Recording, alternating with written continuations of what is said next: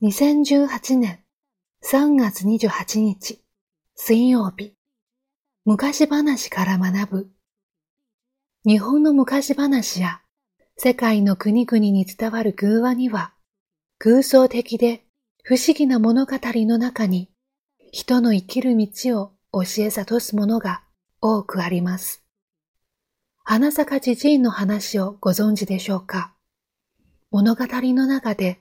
正直じいさんと欲張りじいさんが登場し、枯れ木に花を咲かせましょうと言って、灰をまく場面があります。真心から正直に行動したおじいさんが灰をまくと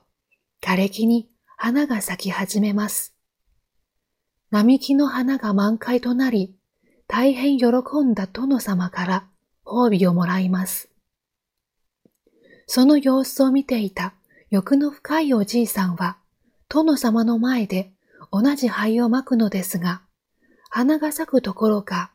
灰が殿様の目に入り、大変なお咎めを受けてしまいます。同じ言葉や行動でも、心の中で思うこと時代では、結果として現れる現象が変わってくることを示唆するような物語です。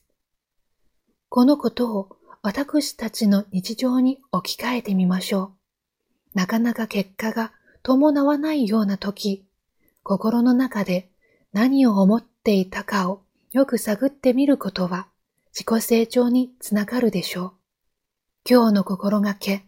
行動に伴う心を磨きましょう。